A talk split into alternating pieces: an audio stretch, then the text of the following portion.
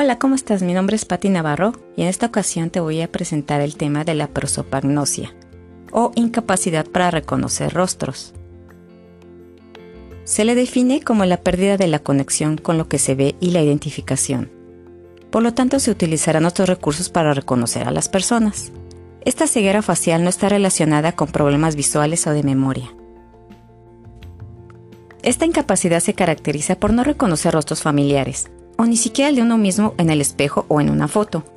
La persona sabe que se trata de un rostro, pero no puede identificar de quién es. Pierde la conexión de lo que se ve y la parte de la memoria que se encarga de la identificación. Entonces, ¿cómo le hacen para saber de quién se trata?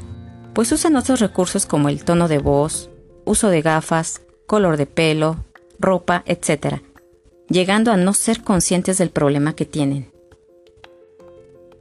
Las lesiones que se asocian a esto se localizan en el lóbulo temporal, por lo general en el hemisferio derecho. La prosopagnosia pertenece al grupo de las agnosias visuales, pero son capaces de diferenciar el sexo y la edad aproximada.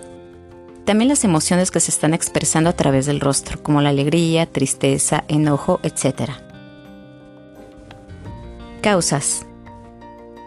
Se han documentado a personas que lo padecen desde su nacimiento o a partir de los primeros años de vida, o bien aparece en la edad adulta a consecuencia de traumatismos cerebrales, enfermedades degenerativas, cerebrovasculares o neuroinfecciones. Muchas personas también presentan agnosias para los colores y texturas. Pueden leer, pero lo hacen lentamente. También se presenta por condiciones neuropsiquiátricas como Alzheimer, depresión o esquizofrenia. También puede afectar a niños con trastorno del desarrollo como autismo. Principales síntomas. Incapacidad para reconocer las características de los rostros personalmente o por fotos. Incapacidad para describir rostros. Tendencia a evitar contacto visual. Dificultad para reconocer a las personas que usan uniforme o ropa igual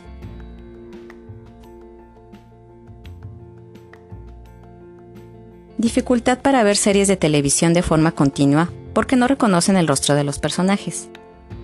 Se sienten perdidos en lugares con muchas personas. Dificultad para tener una relación amorosa.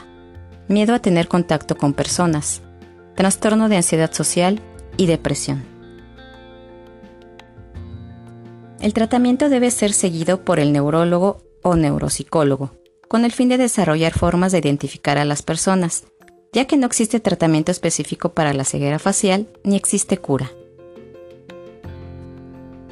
Y bueno chicos, eso es todo por hoy y nos vemos a la próxima. Bye bye.